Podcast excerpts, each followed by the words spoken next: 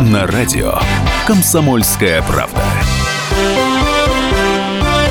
Здравствуйте, люди! На линии Эдвард Чесноков, и мы сегодня в программе «Культурные люди» решили устроить творческий вечер песен Донбасса, ибо не далее, как в эти дни певица Юлия Чечерина, рок-музыкант нашей эстрады, сняла и выложила в интернет новый клип о Донбассе. И вот мы хотим сегодня узнать, поговорить, понять, почему же наши певцы, исполнители поддерживают Донбасс, а кто-то не поддерживает, да, как на эти песни Донбасса реагируют люди. И самое главное, чего здесь все-таки больше в такого рода творчестве? Действительно, голоса от сердца или конъюнктуры? С любой стороны, либеральной, патриотической. И поможет нам в этом разобраться наш гость Вячеслав Смирнов, директор Института политической социологии. Ну вот, Вячеслав Николаевич, вот в какой мере сейчас э, массовая культура, в частности песня, рок э, является действительно творчеством, в какой мере инструментом пропаганды? Ну, одновременно является и творчеством, и инструментом пропаганды, потому что э, пропаганда э, в массе своей не интересна слушателям, зрителям, а музыка интересна. И если вы хотите донести какой-то месседж, то, естественно, приходится использовать э, культурные инструменты и привлекать внимание э, каким-то политическим вопросам через э, неполитические э, методы. В данном случае через рок. Угу. А вот э, рок же, он все-таки протестный, да, вот э, его протестность, она и здесь проявляется? Ну, все зависит от э, контекста э, и от политических взглядов. Я бы даже не сказал, что выступающих и исполнителей, а от политических взглядов продюсеров и спонсоров, угу. потому что э, есть творческие люди, которые сами себе хозяева, а есть творческие люди, которые сами себе совсем не Но хозяева. есть еще и те, которые сами себе продюсеры. И даже, да, ну, реже или, гораздо. По крайней мере, в узах брака с собственным продюсером состоят. Но поскольку, друзья, у нас творческий вечер, Давайте как раз с песен о Донбассе и начнем.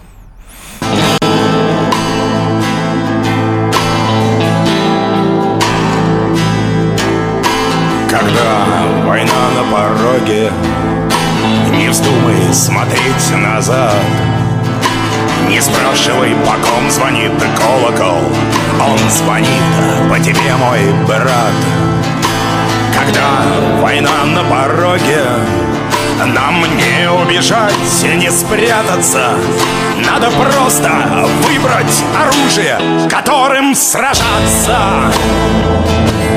Да, это была песня Александра Скляра, если быть точным, фрагмент из его музыкальной композиции под названием «Война на пороге». Вот, Вячеслав Николаевич, а все-таки у... Я понимаю, что вы не музыкальный критик, вы социолог, тем не менее. Вот когда наши деятели культуры, пишут э, такие песни, исполняют их. Причем в любую сторону, да, мы помним там у, э, у кого это было, у Дина МС, да, или... А, у Нойза МС, да, я все время путаю этих многочисленных МС. Вот пару лет назад Нойз МС спел рэп под названием «Наше движение», где очень критически отозвался там о некоторых молодежных движениях прокремлевских, уже, кстати, ныне и несуществующих. Вот такого рода творчество. Там в нем больше конъюнктурности или вот они от сердца сердца все-таки, как полагаете? Но здесь надо в большей степени исходить из э, психологии человека, mm-hmm. психологии слушателя.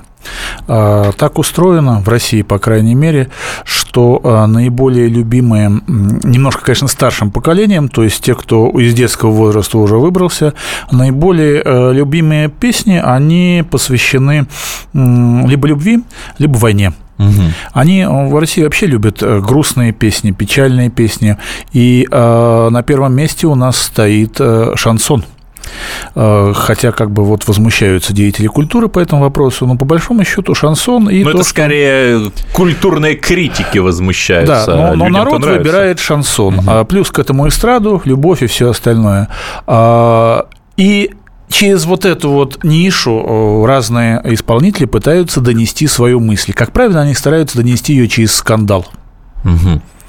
Ну, критиковать через рэп, критиковать через э, рок э, так же хорошо, как и пропагандировать через то же самое. Угу. Э, все зависит от того, вы договорились с журналистами о том, чтобы осветили этот, э, это ваше произведение. Оно вообще является произведением или нет, потому что спеть-то можно тоже плохо, угу. и музыка может быть отвратительная.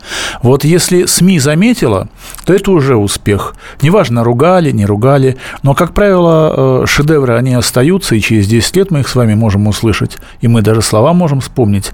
А сиюминутное, конъюнктурное, оно через полгода все равно забывается. Ох, как вы прекрасно предложили способ отличить хорошее произведение от плохого, дать возможность сам, самому песку времени перемолоть и оставить действительно выдающиеся произведения. Но смотрите, вот есть же, в том числе в русском роке, да, есть там Глеб Самойлов, который Донбасс поддержал, а есть, например, Андрей Макаревич, безусловно, талантливый по-своему человек, и он, понимая прекрасно, что народ, ну, в основном Донбасс поддерживает, что и наши политики бьют себя в грудь, и что когда Макаревич в Красноярске около года или около полутора лет назад, как раз в разгар донбасских событий, попытался провести концерт в одном из клубов, то люди просто не пришли, и концерт был отменен, потому что было продано ноль билетов. И тем не менее, несмотря на то, что вот э, народ это не поддерживает, Макаревич вот занимает такую протестную позицию. Вот почему, как вы думаете? Ну, Макаревич уже достаточно заработал на своих песнях, он, конечно, талантливый исполнитель, поэт-песенник, вот, но э, он может себе позволить определенную оппозиционность. Я помню, как он очень э, был недоволен тем, что, высказывая свою оппозиционность, перестал получать финансирование своих некоторых проектов из региональных бюджетов. У него были э, да, хорошие концерты в Татарстане. Угу. Вот. Ну, типа, это мое личное мнение, почему мне при этом э, не дают деньги на другие неполитические проекты. Надо все-таки определяться. Да, то есть мы вводим санкции, а потом удивляемся, а нас-то за что? Это вот, западная такая ну, точка он, зрения. Э, круг его друзей, круг его друзей оппозиционен. Угу. По этой причине он, э, у него не было другого выбора. Это не Кобзон, что называется. Угу. Ну, вы прямо предугадываете драматургию нашей программы, ибо Иосиф Кобзон прозвучит у нас, но в следующем блоке. А пока продолжим э, нашу беседу. Кстати, 8 800 200 ровно 9702. Считаете ли вы, что Донбассу нужно посвящать песни? Звоните в прямой эфир и выскажите свое мнение. Ну, хорошо, если, например, говорить о Чечериной, да, к сожалению, уважаемые уважаемая Юлия нам не дала комментарий, хотя мы очень просили, и понятно, что ей сразу же бросят обвинение, там, либеральная пропаганда, украинская пропаганда, что она раздувает войну, потому что я не знаю, видели ли вы этот клип, видели ли его наши радиослушатели, но там э, есть и бронетехника, правда, на учениях, да, и бойцы ДНР. Э, вот э, украинской этой негативной оценки Чечерина не боится? Ну, э, она, видимо, э, посчитала и э, понимает, что сейчас на концертах по Украине особо много не заработают. Ну да, потому что гривна пикирует. Вот, ну не только потому, что гривна пикирует, а по той причине, что аудитория в России больше, ну и как бы это все на любителя. Украинские слушатели больше сейчас любят либо своих да -да, вот, либо никого не любят, Вакарчука еще плохо. активно слушают. Ну, понятно. А все-таки у нас вот э, остается 30 секунд. Вот можно ли ожидать появления новых произведений там на эти актуальные ну, темы? Хотелось Донбасс? бы на самом деле, чтобы были такие произведения и про Сирию в том числе, и про наших там солдатиков, которые воюют. Э, запомнилось то, что, к сожалению, а может быть, к счастью, э, чеченских песен про чеченскую войну у нас вот сейчас не осталось. Но их регулярно у метро поют вот эти десантники или псевдодесантники я не знаю, но кто оно они, такое нишевое очень. 8 800 200 ровно 9702. Звоните. Э, у нас сегодня творческий вечер песен Донбасса. И продолжим слушать эти прекрасные песни после перерыва. Культурные люди. Мы живем в горячее время. Войны, падение режимов, исчезновение стран. Предсказать заранее такое невозможно. Но увидеть, как на наших глазах меняется мир, реально. Путевые заметки нашего спецскора Дарьи Асламовой. Программу «Горячие точки». Слушайте по средам в 20.05 на радио «Комсомольская правда».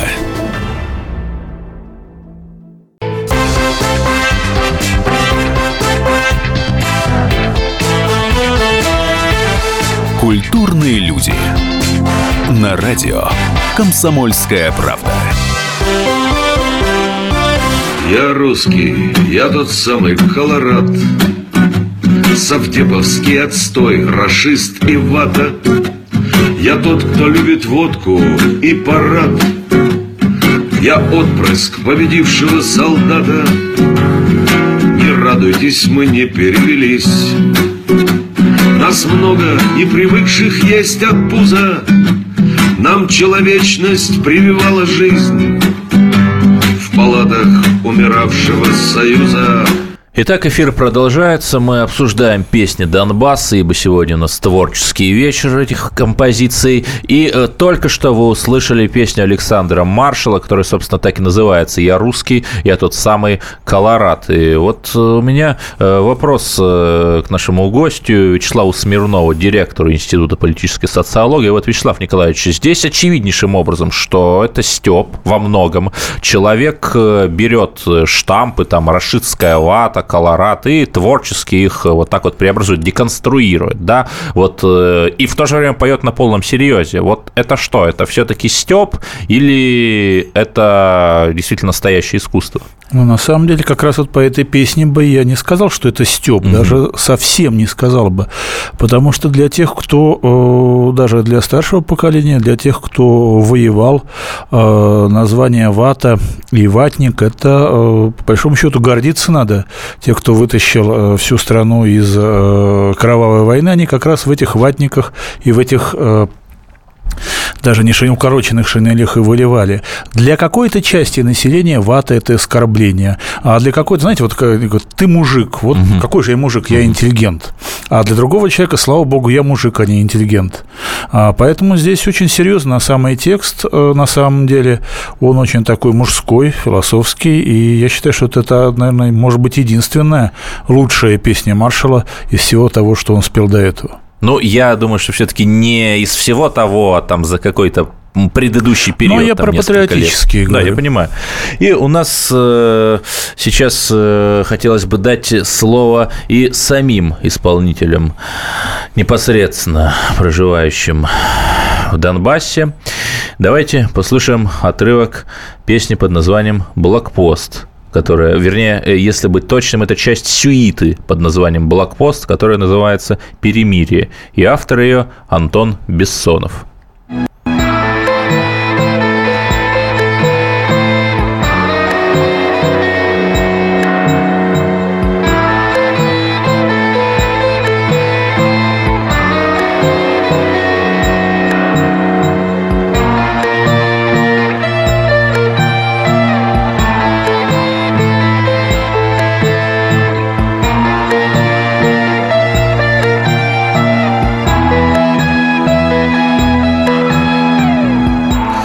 Да, и сам автор этой музыкальной композиции Антон Бессонов, руководитель музыкального проекта Тим Адлер из Горловки Донецкой области, или, если говорить геополитически правильно, Донецкой Народной Республики, нас сейчас слушает. Антон, здравствуйте. Вот э, что вы хотели этим музыкальным произведением сказать? Э, добрый вечер. Проект э, называется «Тим Талер». Я прошу прощения, есть такое произведение немецкого писателя Джеймса Крюса «Тим Талер» или «Проданный смех» по нему еще. Достаточно известная детская кинолента поставлена. Вот, э, я сейчас на связи, меня слышно? Да-да, вы, мы слышим вас хорошо. Ага. Ну, что хотел сказать этим произведением. Это же вот конкретно та часть электронной свиты, которая прозвучала. Ну, так свита звучит пафосно, мне понравилось. Я это придумал, но я не стал это отрицать, когда это назвали свитой. Ну, вот, и потом еще уточнил в Википедии и простила моему самолюбию. Человека, который мечтал стать академическим композитором, но не знаю, станет ли им когда-нибудь, в принципе. Вот, э, в общем, э, что я хотел сказать. Тревожное настроение всех э, перемирий. Уже сколько их там по счету Их было. временность. Вот, которые... Да, и временность, и как бы осознание этой временности.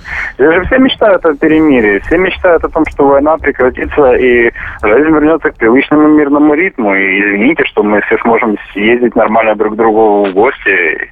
Вот, и в Россию, и в Украину. Ну, Потому что родственные связи, там, дружеские отношения, ведь понятно же, что они не стерлись с объявлением вот, каких-то боевых действий.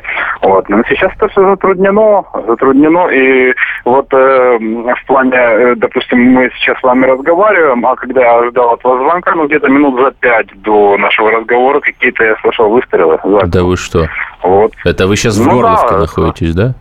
Да, нахожусь. мгм, Ну, слава богу, далеко. От слава богу, я слышал далеко. Ну, да, от линии фронта я э, далековато Слушайте, нахожусь. ну, Вот, хотели да. бы пожелать вам новых творческих успехов, чтобы у вас все было хорошо, учитывая эту непростую, это мягко говоря, ситуацию, в которой вы находитесь. Ну, а всем э, людям нашего юго-западного соседа, конечно, чтобы братоубийственная война на Украине прекратилась. И это был Антон Бессонов, руководитель музыкального проекта «Тим Талер, отрывок из сюиты которого мы слушали несколько минут назад. Вот, Вячеслав, а насколько можно вот то, что мы сейчас услышали, по сути, музыку осажденной республики, сравнивать, например, с Ленинградской симфонией Шостаковича, которую он там закончил в блокадном Ленинграде. И она там же прозвучала, кстати. А, ну, на самом деле, это, наверное, вопрос к музыкальным критикам. понимаю. а, Потому что для а, каждого человека, который находится в Горловке, в Питере,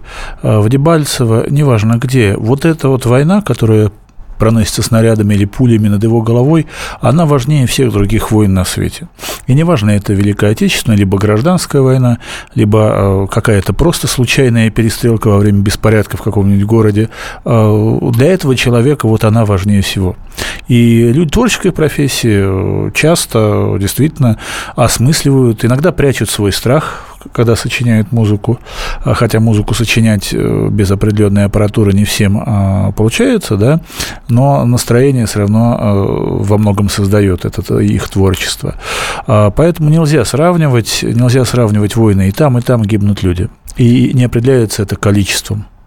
Да, я вас понял. А все-таки а все-таки творческий человек, он э, должен, он обязан разбираться в политике, занимать в конфликте ту или иную сторону, ибо не занять ее невозможно. Это хорошо, как э, Макс Волошин там говорит, что ах, я там стою над ними, сверху, снизу, молюсь за тех или за других, или он все-таки должен занимать какую-то сторону, или обе принимать. Ну, кстати, Волошин-то сильно 20 заблуждался. Он считал, что революция – это хорошо. А, Творческий человек, любой человек должен разбираться в событиях происходящих. К сожалению, э, крайне мало людей вообще разбирается, и крайне мало людей творческих разбегается, разбирается в политике. Они от нее бегут туда, где побогаче. Ну а сейчас давайте послушаем отрывок из песни Иосифа Кобзона о Донбассе.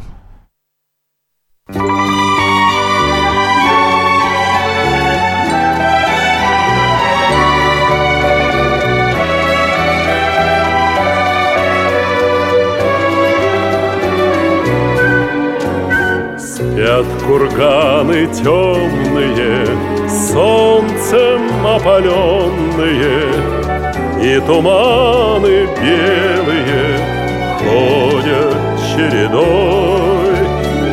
Через рощи шумные и поля зеленые Вышел степь Донецкую парень молодой речки шумные и поля зеленые, Вышел в степь Донецкую парень молодой. Культурные люди.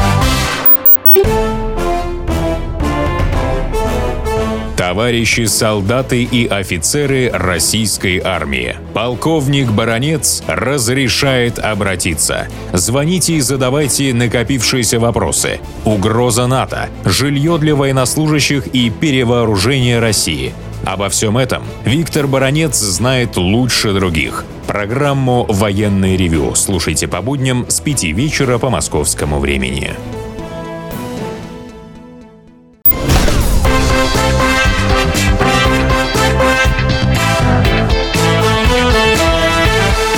Культурные люди. На радио «Комсомольская правда».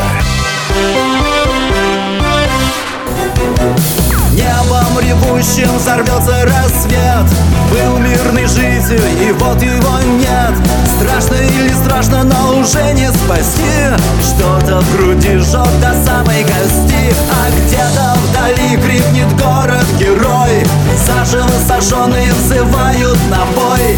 И пускай до боли ты зажмуришь глаза. Правда лишь то, что отвернуться нельзя. Ты встань за слезы земли своей За матерей Если мужчина, ты встань за жизни детей. Итак, Прямой эфир продолжается. У нас сегодня творческий вечер песен Донбасса, одну из которых в исполнении Никиты Ветчанина под названием «Ты встань за Новороссию». Вы только что услышали, кстати, Никита Ветчанин как раз там, на Дон... в Донбассе, и проживает. И наш гость Вячеслав Смирнов, директор Института политической социологии, с которым мы обсуждаем этот феномен – песен Донбасса. Кстати, а вот есть какие-то социологические инструменты, чтобы понять, вот поет там Чечерина песню, а, например, Макаревич поет другую песню, как э, из серии «Как все плохо», и как понять с помощью каких-либо социологических инструментов, какие песни нравятся людям больше? Ну, на самом деле, э, что касается э, восприятия песен, социология здесь немножко сильно, даже немножко сильно отстает. По той причине, что инструмент, который доносит песни до населения, это наши с вами средства массовой информации, радио, телевизор, а он не совсем независимый. Он доносит только то, что в лучшем случае нравится музыкальному редактору, а, а не в лучшем случае а, нравится отделу рекламы и, и продюсерам со спонсорами. Поэтому а, наш слушатель услышит только то, что ему вы захотите дать. А, что касается концертов, у людей не, не всегда хватает денег, чтобы на них хвати, ходить, да, и поэтому слушают то, что есть. Но, как правило, наши люди любят, опять же, песни про любовь, любят наши люди песни про войну. А, опять же, повторюсь, шансон очень сильно любят, потому что, как правило, там и любовь, и тяжелая жизнь, но это процентов 20. Где-то процентов 40 вообще ничего не слушают. Это вот поразительно для меломанов, но процентов 40 вообще ничего не слушают, есть поэтому как бы цифры, исследования. А, не, не до этого, тяжелая слишком жизнь. Ну хорошо, а вот интернет-показатели, например, если там отойти от песен Донбасса, те же клипы Шнура знаменитые, 20, 60, уже в сумме 100 миллионов набрали. Вот эти показатели могут служить мерилом популярности? Но я скажу, в любом случае, патриотические песни, а песни про Донбасс – это патриотические русские песни, да. пользуются гораздо большей популярностью, чем пацифистские и либерально-оппозиционные. Но смотрите, вот очень долгое время, ну, примерно до 2014 года, когда либералы полностью или почти полностью владели информационной повесткой, они, они нам рассказывали, что никакого русского народа нет, что нам надо ускоренно интегрироваться в западную цивилизацию, единственно правильный вариант развития, что хороший, красивый, белый, шоколадный Запад только и ждет, как бы нам помочь, как бы послать нам гуманитарную помощь. А вот народ-то плохой, виноват. А оказалось, что немножко не так. И что патриотизм нужен. Ну, так и народ в то время пел соответственные э, песни э, достаточно резкого э, антиправительственного содержания, будем говорить так, которые сейчас не поются. И шансон э, был э, востребован именно тот в то время. Вот и тот шансон, который там про убийство милиционеров, там я всадил ему перо. Ну, вот этого. Не, я думаю, там были и другие, «Разбомби, папа, Кремль», э, и такие русские националистические песни. Э, больше и даже в сети сети и на концертах был популярен, популярен русский национализм. Хорошо, а вот этот феномен патриотического порыва, который нас ну, действительно объективно объединяет, вот это феномен с чем связан? С крымским консенсусом, так называемым, или с чем? Вы понимаете, э, патриотический порыв, он на самом деле всегда объединял Россию, всегда хочется быть сильным, всегда... Вы понимаете, сейчас все понятно. Вот есть враги, они против нас. Это национальная идея. Э, у нас всегда объединяло э, то, что мы находили общего врага. Кто против нас что-то такое Но замыслил. этот враг э, действительно был реален. Ну, в каком-то мире западный мир, богатый капитализм, это тоже такой враг, который для многих людей реален. Есть шутки, типа, это Обама пенсии не повышает, но на самом деле, по крайней мере, это либеральный блок правительства пенсии не повышает. У нас на линии радиослушатель Олег Александр, ваше мнение относительно песен Донбасса? Отключите, пожалуйста, радиоприемник, он э, дает эхо. Спасибо. Здравствуйте, Эдвард. Здравствуйте, Александр Ишов. Эдвард, если разрешите, я это э, буквально, ну, в двух словах хочу это самое э, стихотворение, которое посвящено э, Афганистану. Хорошо, давайте. Спасибо. На перевале Саланг я повстречал двух салак. Они были еще живы, совсем не застрелены. Я карабин заряжал. Молча молитву шептал. Скоро, скоро мой дембель, и все уцелели мы. Горы взорвались огнем. Ночь, а светло словно днем. Преодолеем подъем, если успеем мы. Кто-то из прежних салак с криком «Ах, мать вашу так!» Всех поднимает в атаку. Я карабин заряжал, молча молитву шептал. Дальше не помню провал. Эта песня я хотел посвятить э, нашим э, погибшим воинам в Афгане. Я хотел когда-то передать э, Розенбауму, ну, короче, я не хожу на его концерты только из-за этого, понимаете? Э, к чему я это? Просто это песни, понимаете, это наши патриотические mm-hmm. песни, которые на самом деле являются песнями хорошими, и вы со мной согласитесь. согласитесь да? да, благодарю вас, Александр, благодарю за искренние и пронзительные стихи, и слава богу, что вы, если я так понял, что это действительно автобиографические стихи, слава богу, что вы на той войне уцелели. А теперь давайте послушаем молодое поколение. Александр Подвысоцкий, лидер группы «Юз Бенд» из Донбасса. Осталось ровно пять лет до победы Заухабится весна. В ночь да нахрена под знаменами идут. Головорезы полем стелит города. Пьяная орда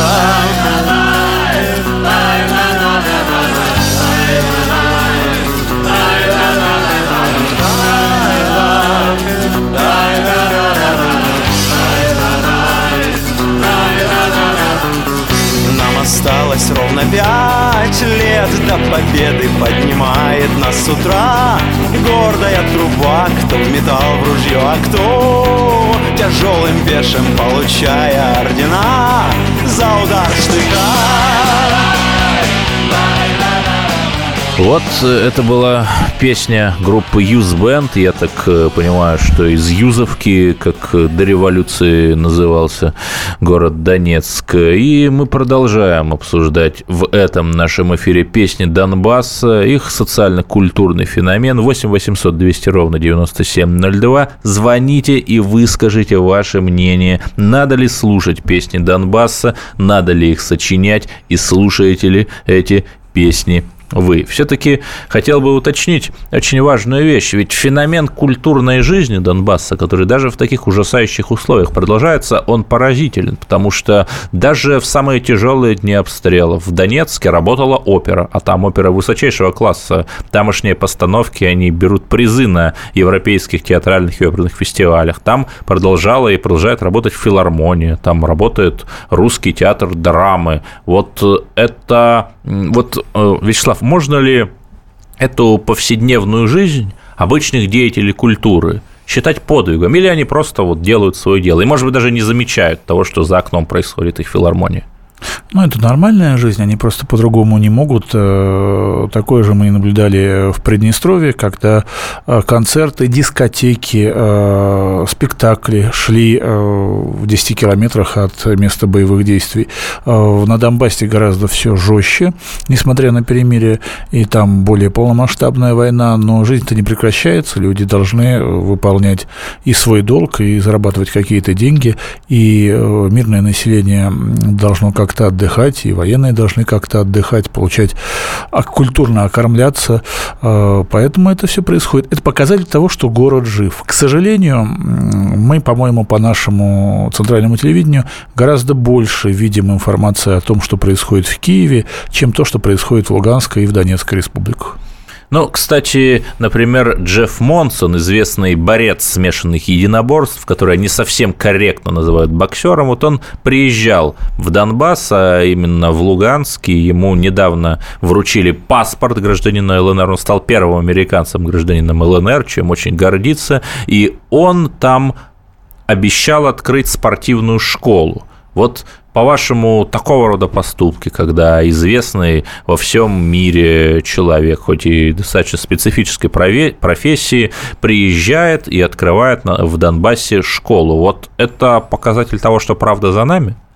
Это показатель того, что у человека есть определенное чутье. Э, на самом деле, чтобы не говорили, а значительной части американцев э, Донбасс э, симпатичен, начиная от флага. Да, и, флаг Новороссии, он да, очень похож на флаг Новороссии, Южных Штатов, и, вернее, конфедерации, за И вообще сама идея, идея, идея угу. отсоединения русских областей, она ложится на американские принципы. С другой стороны, конечно, конечно и противостояние Украины и России, как бывшей империи, э, колонии украинской, э, тоже им симпатично. Это же такой лукасовский сюжет абсолютно, «Звездные войны» такие. Да, да, да. В степях Поэтому Украины. Монсон как бы правильно все сделал, он свою популярность за счет этого не потерял. Надеюсь, что школа на самом деле там появится. Есть еще рэпер Рэм Диг, кто такой, не знаю, он из Ростовской области, пишет Александр из Ростова. У него тоже песня про Донбасс есть, «На юг» называется, и клип соответствует только пара слов матерных есть. Вот, э, ну, э, у нас э, здесь все-таки культурные люди, и у нас все без мата, дорогие друзья. Но все-таки хотел бы задать вопрос немножко в другой плоскости. У нас остается минута. Вот когда мы смотрим на украинскую пропаганду, да, то там очень долгое время были их э, пропагандистские плакаты с людьми в масках, то есть типа езжай в АТО, но люди в масках. И неужели вот пропагандисты не понимают, что это провал, когда человек боится показать лицо? Ну, смотря на кого. На самом деле, знаете, угу. какая привычка? Наши, как бы они ни выглядели, они всегда наши, Даже а чужие, они всегда враги. Поэтому э, наши разведчики чужие шпионы. Э, просто тем, кто воюет в Донбассе, не, нечего бояться, э, нечего скрывать свои лица по той причине, что они на своей земле. А украинцы, которые воюют в АТО, понимают, что они-то не совсем на своей земле. Ну, кстати, очень логично вы объяснили. Оставайтесь с нами. У нас сегодня творческий вечер вечер песен Донбасса, которые вы вновь услышите после перерыва.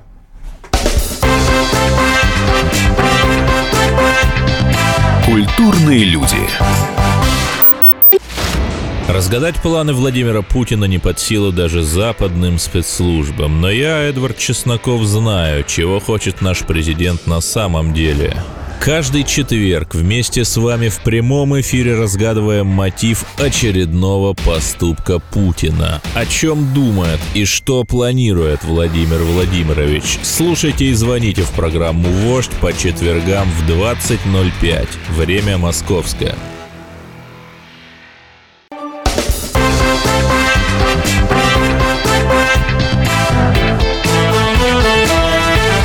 Культурные люди. На радио «Комсомольская правда».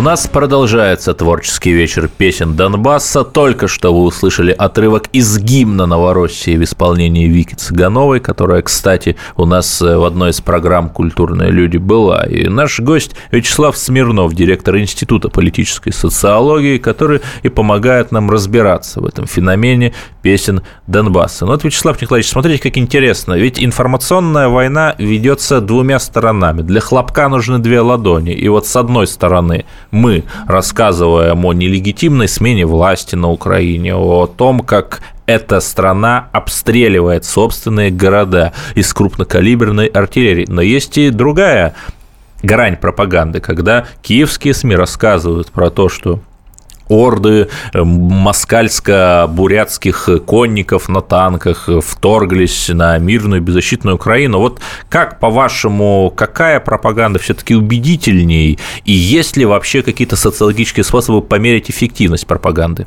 Ну, э, изначально надо понимать, что э, самая неэффективная пропаганда – это официальная. Угу. Любая украинская официальная пропаганда, российская официальная пропаганда, она более массовая, она обрабатывает обрабатывает то количество населения, которое смотрит э, телевизионные каналы, но она не работает на э, более глубинных э, пластах граждан, потому что недоверие к власти, оно одинаково заложено. Да, но, по-моему, во всех нас, странах да, есть. В славянских странах, в первую очередь, в странах бывшего СССР. Потому что у нас как бы вот всегда, у нас гражданское общество само антигосударственное, потому что оно неформальное. Но это, по-моему, еще там русские классики говорят, говорили вот о некой стихийной анархии-то, которая в народе есть? Есть. Мы как будем говорить, делить? По справедливости или по закону? Угу. Вот это оттуда. Кстати, любовь к шансону тоже это именно оттуда. Вот э, любовь к такому определенному блатнику. А, но вопрос не в этом. Вопрос в том, что человек все равно ощущает пропаганду, исходя из того, кто для него свои. Очень тяжело жить в мире, когда ты понимаешь, что и это государство плохое, и то государство плохое. Угу. Что, в принципе, кроме Но как вот на сказали, себя У нас, к сожалению, ограничено время. Вот, Вячеслав, вы сказали, что пропаганда как такая тонкая коммертональная настройка, она может и должна, в общем-то, воздействовать и на более глубинные пласты. Вот можете пояснить, как? Ну, знаете, э, есть же люди, которые видят по э, телеэкрану сюжеты, которые, допустим, идут э, с Донбасса. Угу. И есть люди, их у нас в стране много, которые в армии служили, которые сами с автоматами и с СВД бегали. И всегда видно, когда постановочные кадры и когда настоящие боевые кадры. И вот когда, допустим, в пропаганде используются постановочные кадры, обычный обыватель это не заметит. А люди, их много, 10% как минимум, которые в этом разбираются, это замечают и плюются. Вот насчет глубинных. Когда пропаганду поручают дилетантам, будет какашка. Господи, что вы такое говорите? У нас люди ужинают, а я вам э, от вас такое слышу. Не надо. Но э, если говорить совсем серьезно, то, может быть, вы помните, что недавно на Украине разоблачили одного фотографа, который делал военные съемки, якобы военные. Оказалось, не постановочные. Очень красиво, как в голливудском фильме. Бегут три солдата, из них у среднего там что-то с ногой, он напирается на плечи двух товарищей, а сзади сзади такой куст взрыва расцветает, и вот они такое ощущение, что прямо бегут на камеру, и такое ощущение, что там, где находится этот фотограф, у них и лента финишная, до которой они должны добежать. Вот э, такого рода проколы в пропаганде, они как возникают? Они часто, ну как, людям нужно быстро сдать материал, э, а снимать не с чего. Э, не при, в лучшем случае материал с передовой там не приехал, надо что-то быстро лобать на коленке, что угу. называется, потому что деньги-то уже уплачены. Угу. Хорошо, а как э, просто я понимаю, что нас сейчас слушают люди, и у них возникает такой протест, а как же так? Ведь э, нас учат тому, что пропаганда это плохо, а получается, она все-таки нужна? Ну почему? Пропаганда это э, плохо, когда она чужая. Пропаганда это хорошо, когда она своя. Угу. Другое дело, врать не надо, это очень важный момент. И э, нужно объективно и правдиво э, описывать и рассказывать про ситуацию. Но во многом э, любые фильмы, допустим, о Великой Отечественной войне, это пропагандистские фильмы, но они нас вдушевляют, нам они нравятся. Да, причем, э, например, фильмы того времени, например, «Два бойца», то есть у них, э, может быть, э, это в 43-м году фильм был снят, там Марк Бернес играл. Там, конечно, художественно они, может быть, не очень сильные, но вот есть эта удивительная наивность, которая удивительным образом вовлекает. Согласны? Согласен. Знаете, фильмы про любовь, которые многим нравятся, это же вранье, но люди это смотрят. Да, потому что есть надежда, что вот меня-то найдет прекрасный принц, а может быть прекрасная Все принцесса. надеются на счастье. Да, на даже то, если вам немного, даже если вам немного за 40, есть надежда жениться на принцессе. Мгм.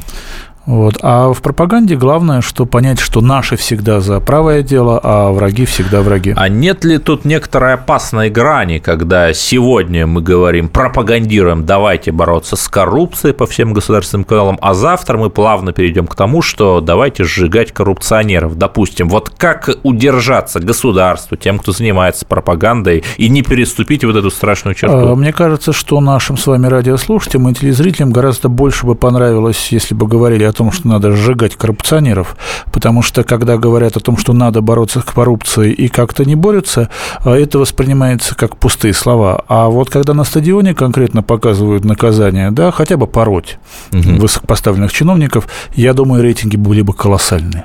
Но, понимаете, ведь это очень простой способ, этот соблазн простых решений, когда, как во времена стрелецкого бунта, приходят стрельцы и восставший народ к Красному крыльцу э, в Кремле, и им скидывают неугодных бояр, плохих, хороших, неважно, просто неугодных, просто кого бы скинуть, и их э, р- терзают, это было в 1000 э, в 1682 году, по-моему, стрелецкий бунт, и, например, Артем- э, Артемона Матвеева, да, человека, которого Петр близко знал, и он был тогда маленьким, и вот как, конечно, с точки зрения там э, пропаганды в плане хлеба и зрелищ, это был мощнейший ход, но вот как все-таки чувство возвышенное это пробуждать? Ну, а не при чем здесь воздушное? низменные? Главное, что люди понимали, что справед- справедливость восторжествовала, и неважно, что там растяжали не того, э, но народ успокоился. Мгм. То есть э, сохранение вот этой стабильности ради него А иногда вот когда нужно приносить никого в не жертву. кидают, вообще никого не кидают, вот это очень сильно э, раздражает. Хорошо, Получает а- два мира и А элиты-то у нас э, осталось э, меньше минуты, а вот элиты, когда кого-то из бояр кидают, они как на это реагируют? А Плохо реагируют, и вообще элитам это не нравится. Для этого придумали разные телевизионные мероприятия, разные выборы, чтобы никто никого не кидал народу на истерзание, да. На Но так как а, конфликт в элитах все равно происходит, вот мы видим с вами регулярно, что кого-то пытаются посадить, У нас остается мере. 30 секунд. Вячеслав Николаевич Смирнов, директор Института политической социологии. Буквально 10 секунд. Все-таки сменятся ли когда-либо военные песни Донбасса мирными? В ближайшие пять лет, я не думаю, пока Киев не пал, не сменится. Ну, по крайней мере, это честный ответ. А сейчас давайте все-таки послушаем тот самый клип Чечерины о Донбассе, с которого мы начали нашу программу.